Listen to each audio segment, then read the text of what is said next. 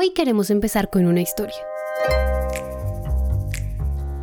Hace mucho tiempo, en el siglo XVII para ser exactos, Francia estaba pasando por uno de sus peores momentos. Acaban de salir de una guerra que había durado 30 años. El país estaba tan mal que ni las personas ni el gobierno tenían plata.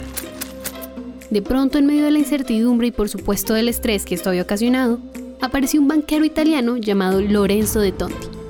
Palabras más, palabras menos, este hombre propuso un sistema de recaudo llamado la tontina, que consistía en que varias personas de una edad similar destinaban una suma de dinero a un fondo común, dinero que después se invertía. El tema era que estos inversionistas, por decirlo de algún modo, acordaban una fecha de vencimiento. Una vez se cumplía, las ganancias se repartían entre los inversionistas que quedaban vivos. Hasta ahí todo muy bien. Pero ahora, fíjense en esto. Si ninguna persona estaba viva, ese dinero lo puede usar el Estado para hacer obras públicas. De alguna manera, las tontinas fueron precursoras de lo que hoy conocemos como sistemas de pensiones. Sistemas de pensiones que obviamente ha cambiado y que en el caso de Colombia ofrece dos caminos, o mejor, dos fondos.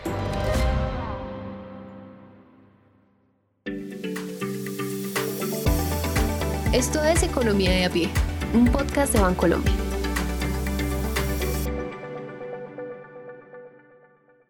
Como en el episodio anterior les contamos cómo funciona el sistema de pensiones en Colombia, en este episodio vamos a hablarles de los dos fondos que tenemos, el público y el privado. Lo primero que tienen que saber es que cada fondo tiene sus propias reglas y formas de recaudar, manejar y distribuir el dinero. Ningún fondo es mejor que otro, si algo hemos aprendido es que cada caso es particular. Entonces, por un lado tenemos los fondos públicos. Cuando usted es joven, usted saca una parte de su ingreso, pero no para pagar su pensión, sino para pagar la pensión de los que ya están en edad no productiva. Él es Diego Zamora, consultor independiente para entidades multilaterales en temas fiscales.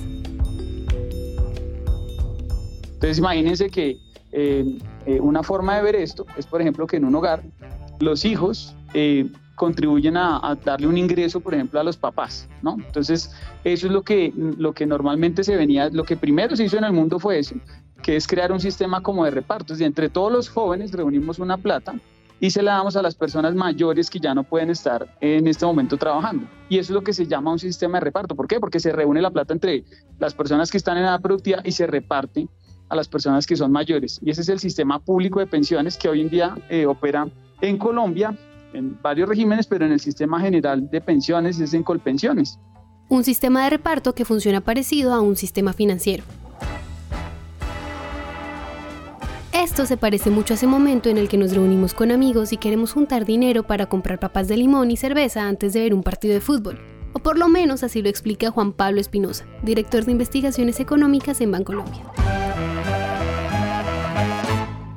es como si uno hace una vaca entre, entre una cantidad de gente para repartir plata.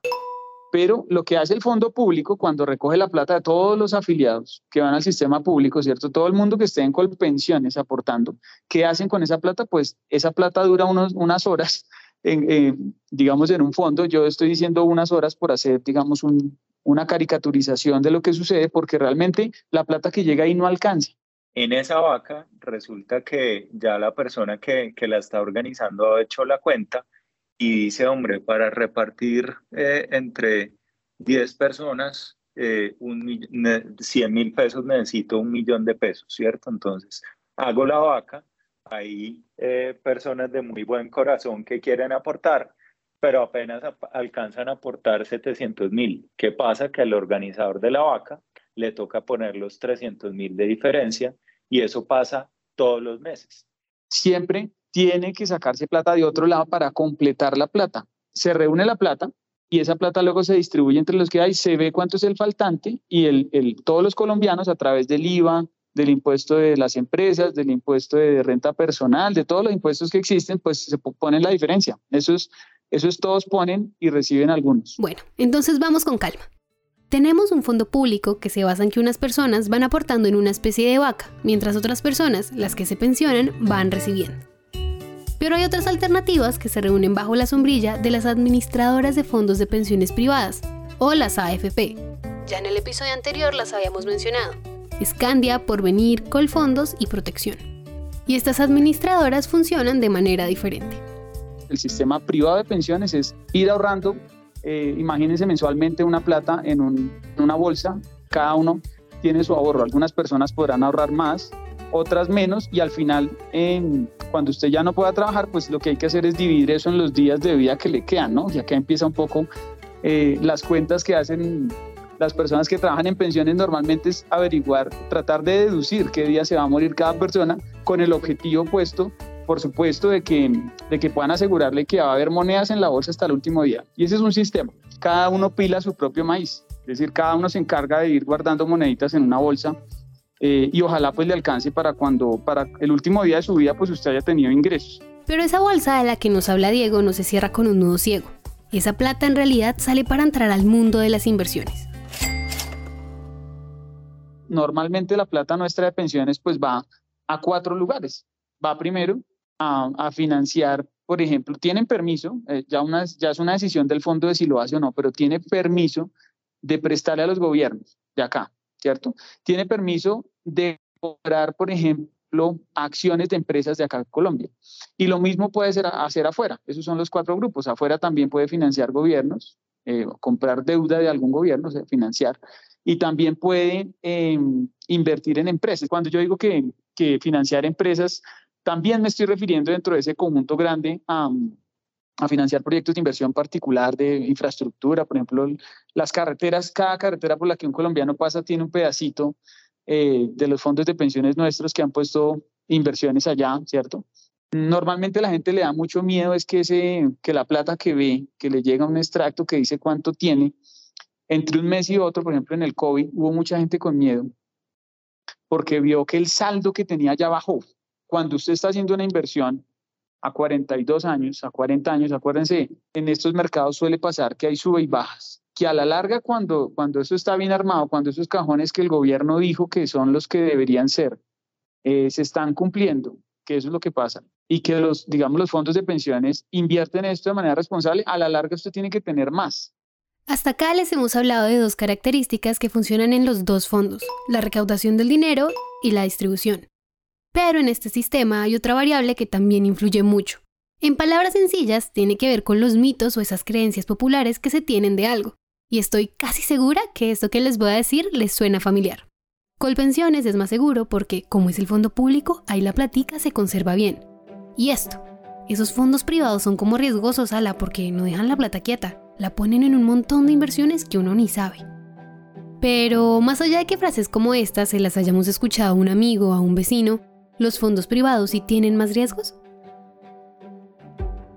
¿Qué es riesgoso para cada persona? Eso es distinto para cada persona. Cuando vamos a ver el riesgo de cuánta plata hay en mi cuenta, cuántas monedas hay en esa bolsa eh, que yo he puesto, más las que me ha puesto eh, digamos, las inversiones y las empresas que han rentado para aumentar la bolsa que yo tengo, uno podría pensar que siente más riesgo por ese lado eh, que en el fondo público. Pero en general, si uno se pone a ver desde el punto de vista económico, eh, ¿cuál es más riesgoso? Por ejemplo, yo le voy, le voy a ser honesto, para una persona que cotiza sobre un salario mínimo, es más riesgoso pensionarse en el fondo público que en el privado por una razón.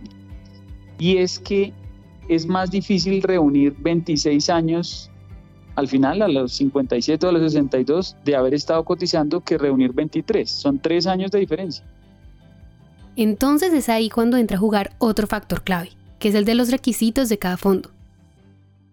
Si hablamos de los privados, como decía Diego, la idea es pensionarse con 23 años de cotizaciones y en el público con 26 años. Si reúne una plata que se llama el saldo de pensión mínima en Colombia son como 300 millones de pesos a la de pensión, pues usted se puede pensionar a cualquier edad, ¿cierto? O si usted en Colombia en el sistema privado eh, reúne más o menos 23 años de haber estado cotizando y no le alcanza la plata para una pensión, pues usted puede acceder a una pensión de salario mínimo eh, en el fondo privado. Entonces, fíjense que en el fondo privado tenemos, en el caso de Colombia, dos reglas. Ese es el caso en el que íbamos reuniendo monedas en una sola bolsa. Y una es tener una bolsa de 300 millones de pesos a la de pensión Es una opción. Y la otra opción es si no tengo 300 millones de pesos en una bolsa, estoy redondeando los números más o menos del mercado, eso no es exacto, pues la opción es tener eh, al menos 23 años de haber estado echándole monedas a esa bolsa. Pero esperen, porque aquí pasa algo más. A partir de ahí, incluso, existe la posibilidad de cambiarse de un fondo a otro.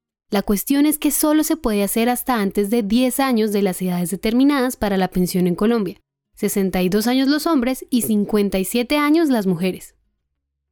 Entonces, por ejemplo, la regla en el fondo público en Colombia es que a usted lo pensionan con un porcentaje del salario que usted tenía. Ese porcentaje del salario que usted tenía puede, puede estar en alrededor del 65% de lo que era su ingreso sobre el que usted cotizó, ¿no? En el fondo público, en ese fondo en el que los jóvenes plata a los mayores, lo pensionan más o menos con el 65, puede ser un poco más, si aportó más semanas, más de 26 años, puede ser un poco menos, eh, si ganaba más de un salario mínimo. Yo conozco, bueno, una amiga que trabajando en pensiones se pasó del sistema privado, de un fondo privado, al público y al final no logró las semanas y le devolvió menos plata.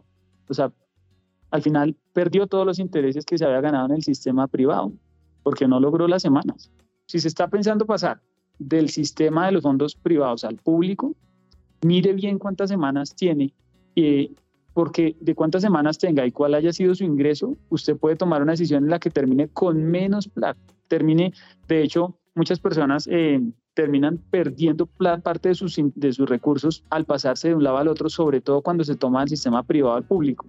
¿Por qué? Porque como les dije, la mayoría no reúnen requisitos de pensión y cuando les van a devolver en el sistema público no le devuelven los intereses. Ese es el caso de mi amiga la superfinanciera.